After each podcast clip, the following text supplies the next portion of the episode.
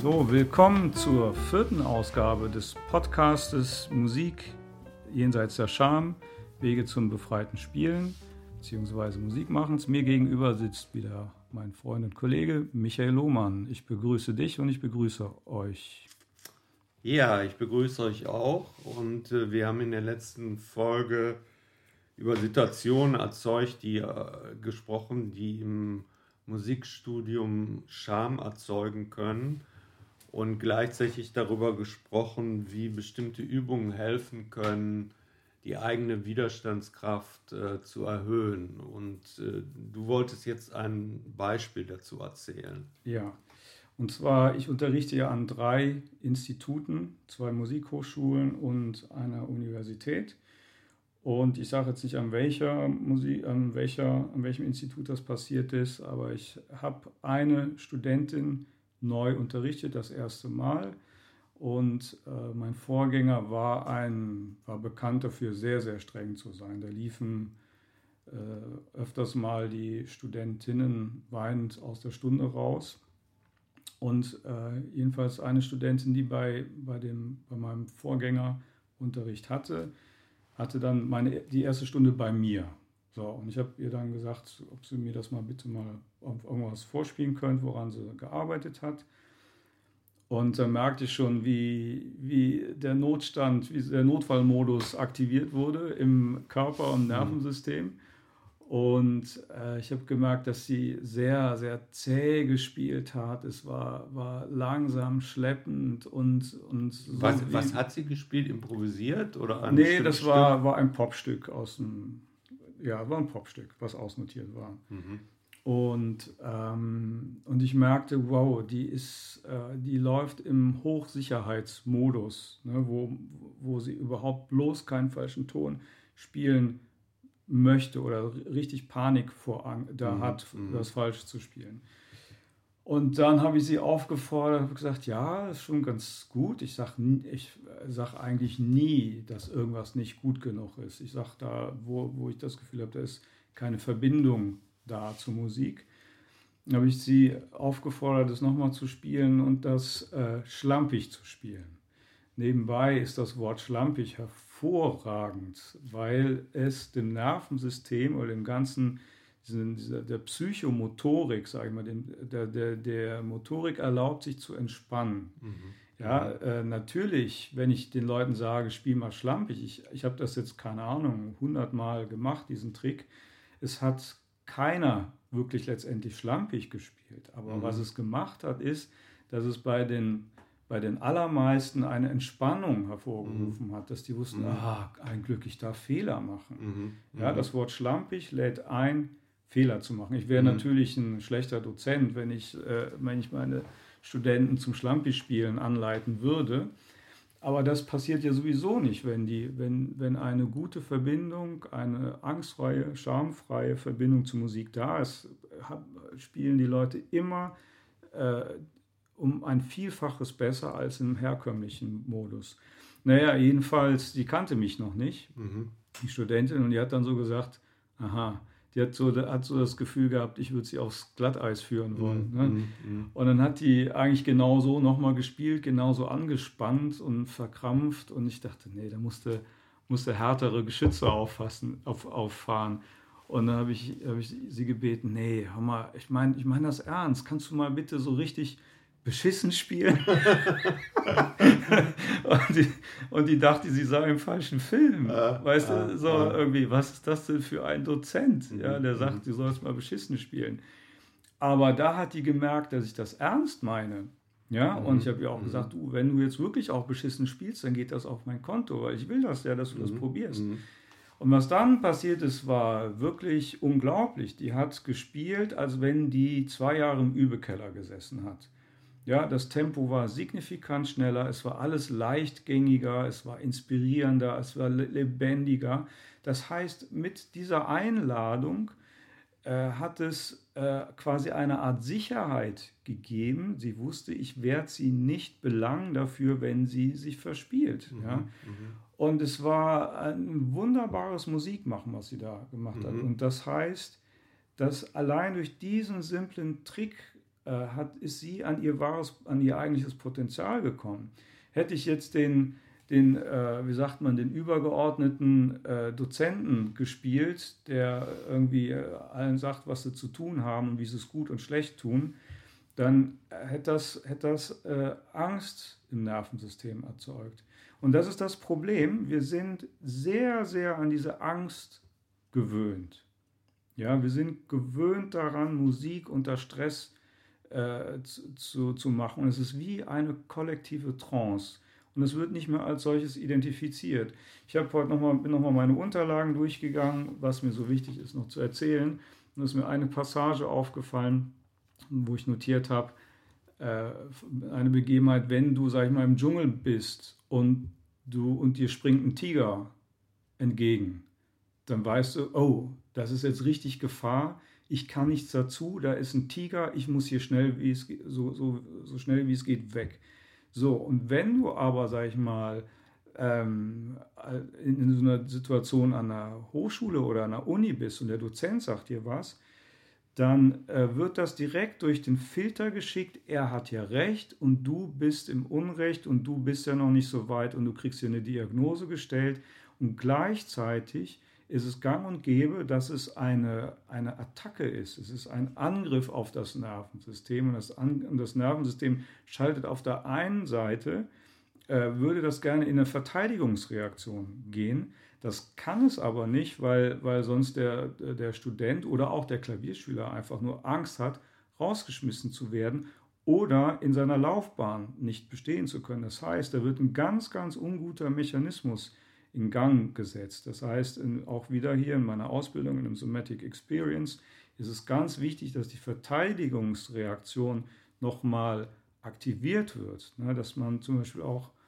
einfach mal sagen kann, was hast du Arschloch mir eigentlich zu sagen? Ich gebe hier mein Bestes und trotzdem heißt es immer wieder, ist es eigentlich gut genug. Mhm. In der Klassiklandschaft ist das gang und gäbe, dass die Leute runtergeputzt werden, mhm. aber so richtig nach Strich und Faden. Ich habe letztens mit meiner Freundin zusammen ein Video angeguckt über den, den, den Dirigenten Celebidake. Der hat die Leute ganz schlimm gedemütigt. Das konnte ich mir nicht angucken. Das ist im Prinzip ein toller Geist. Aber was der da gemacht hat, das war unter aller Sau und ich konnte das nicht weiter gucken. Wie hast du das denn damals bei deinen Lehrern an der Hochschule erlebt? Hast du da auch solche Situationen erlebt? Ja, ähm, ich habe zum Beispiel, ich, es ist schwierig. Ich will jetzt nicht über, will nicht dreckige Wäsche waschen und gleichzeitig muss es aber auch benannt werden. Ich hatte eine Stunde beim, beim John und ich habe ihm was vorgespielt, eine Komposition John Taylor. mit John Taylor und habe mein Herz ausgeschüttet sozusagen in meinem Spiel und er, er guckte mich so an und so mit abschätzigem Blick und so aha, aha, aha in, in dem, in dem, im Gesicht, aber ohne mir zu sagen, was ich besser machen könnte. Mm, mm. Einfach nur, ja, du hast es ja jetzt nicht drauf gehabt. Ne? Und das fand ich schon extrem beschämend, wenn er mir mal sagen könnte, guck mal hier, da ist keine Ahnung, deine Verbindung zu Puls, die überspringst du oder, oder äh, deine, deine Harmonik ist nicht ausgetüftelt oder weißer Kuckuck was. Mhm. Ne? Und dass man mhm. dann Wege findet, wie kann man denn da mehr in Verbindung kommen. Mhm. Aber es war einfach nur dieses, aha, aha, ja, war ja jetzt ganz nett, aber nee, eigentlich noch nicht mal. So ein Blick, das, das sitzt sehr, sehr tief. Ne? Also da war nur ein Blick, überhaupt kein Kommentar? Nee. Aha.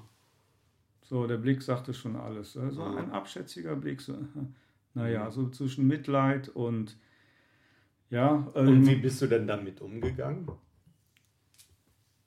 Ja, wie, äh, da, war ich, da war ich noch nicht so weit.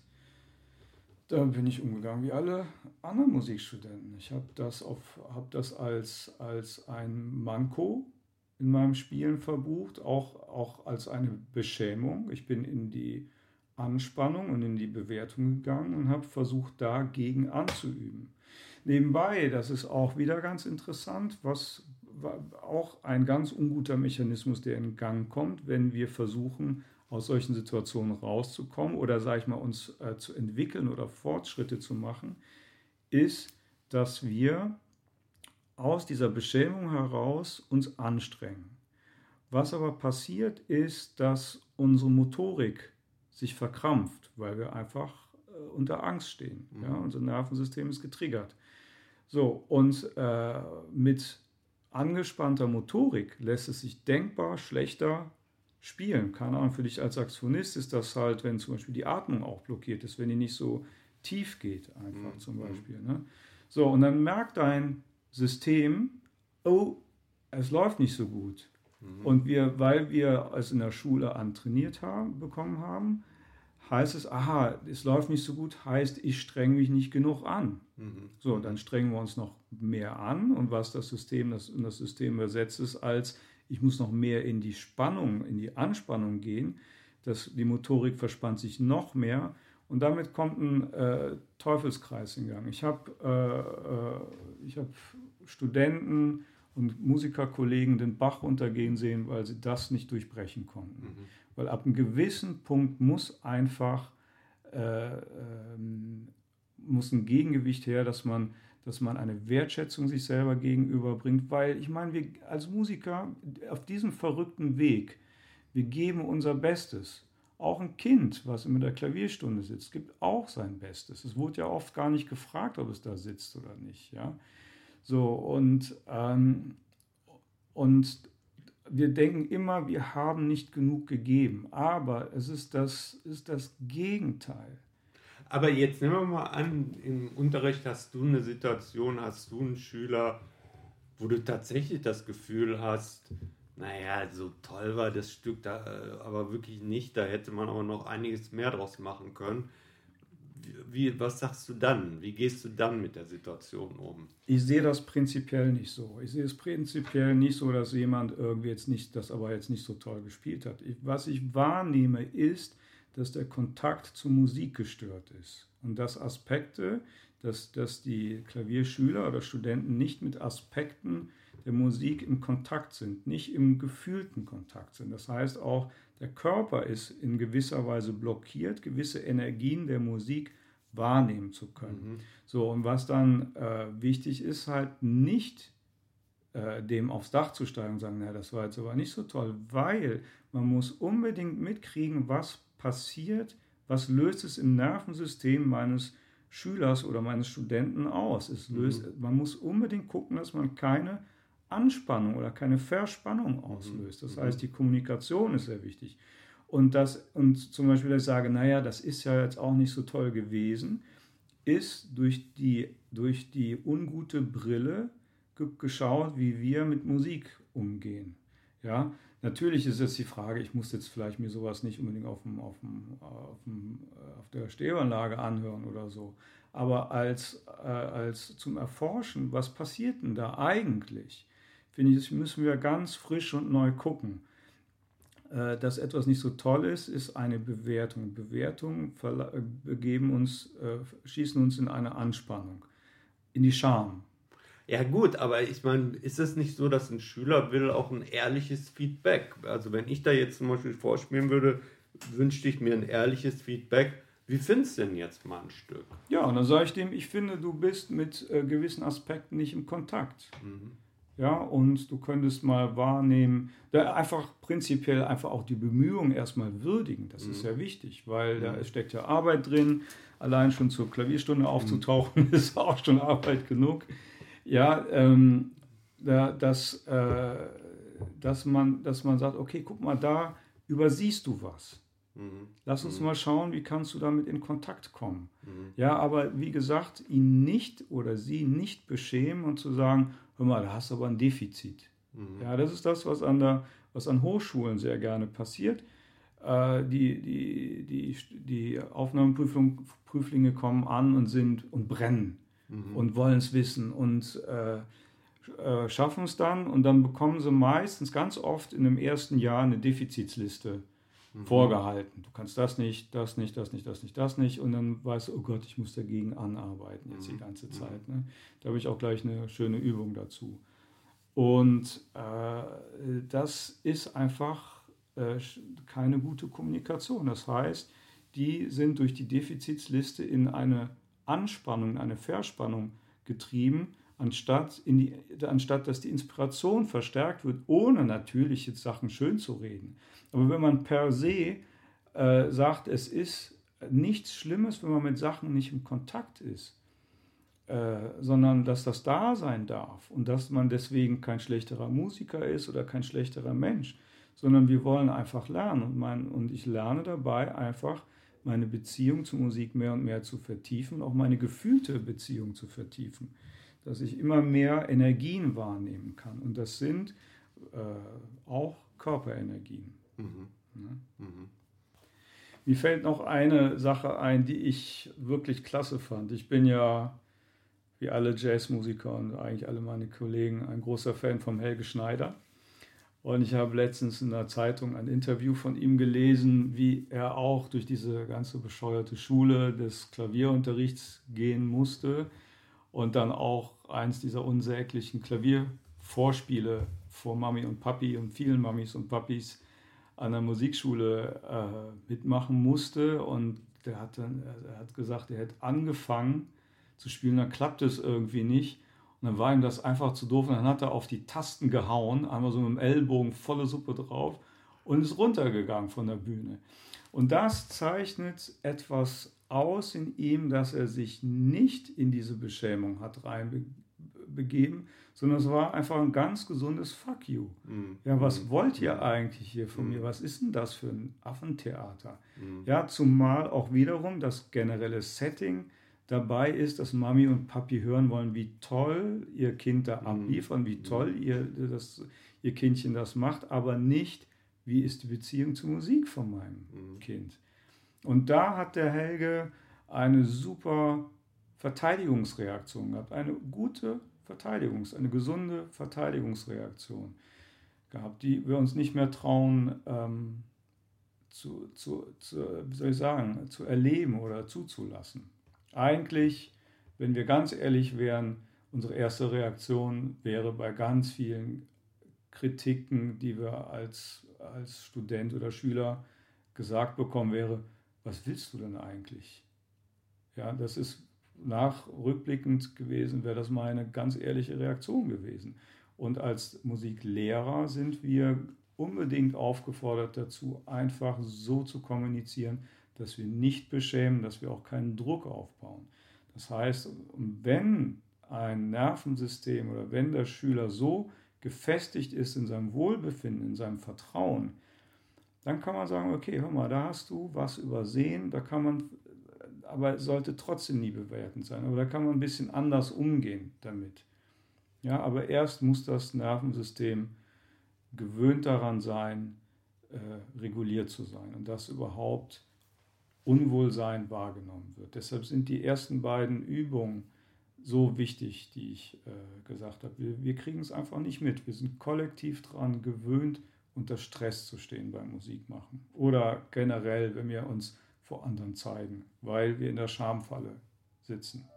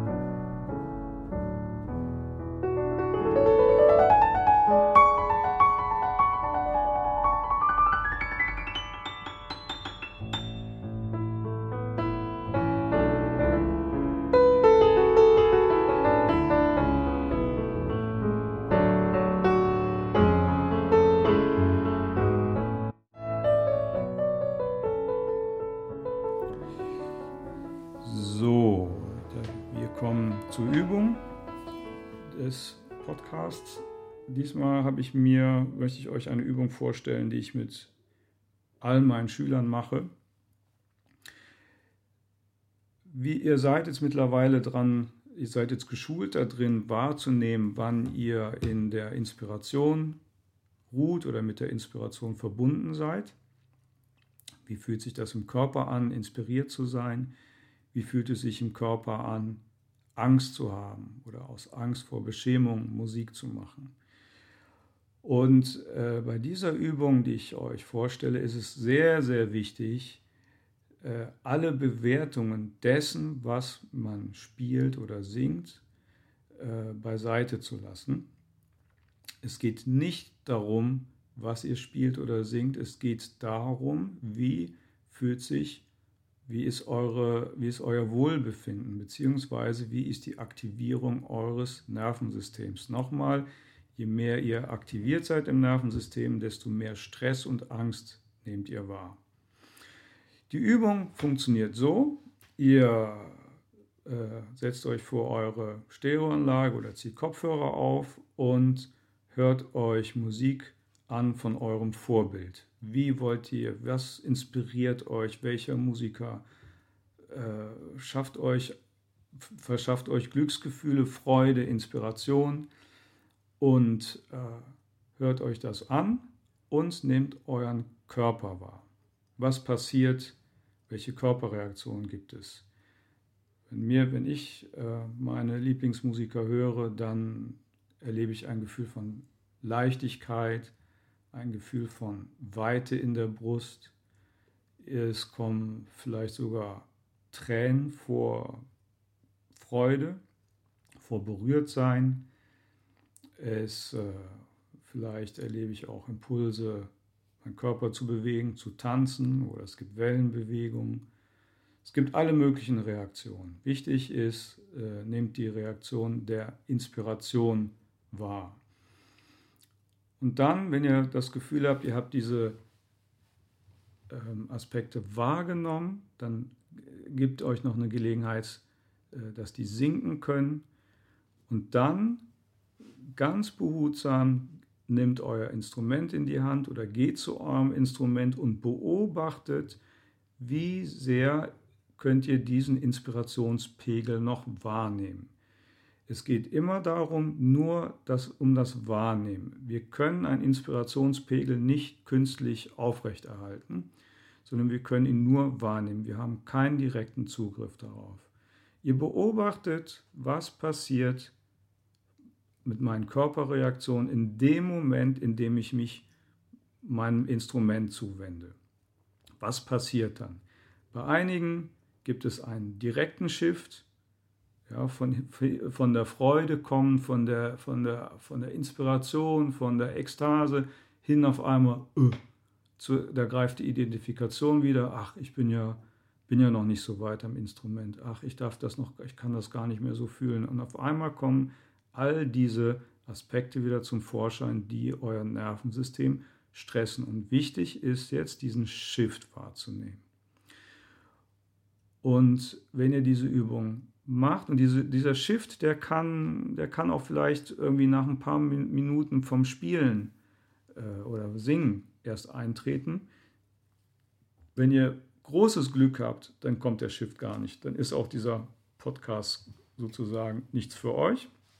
Aber bei 99 Prozent der Leute, die ich kenne, gibt es irgendwann einen Shift.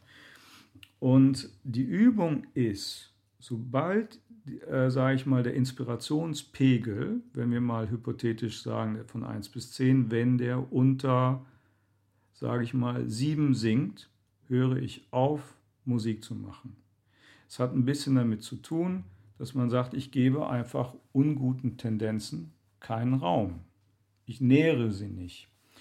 Was ich dann mache, ist, wenn ich merke, ich bin unter den sieben, der sieben gerutscht, meines, Inter, äh, meines Inspirationspegels, ich wende mich wieder meinem Idol zu, höre wieder ein bisschen Musik, erlebe die, die, die, die Inspiration neu, die Ekstase und schaue, dass ich möglichst das präsent halte und wende mich wieder meinem Instrument zu und vielleicht bleibt diese Inspiration diesmal ein wenig länger.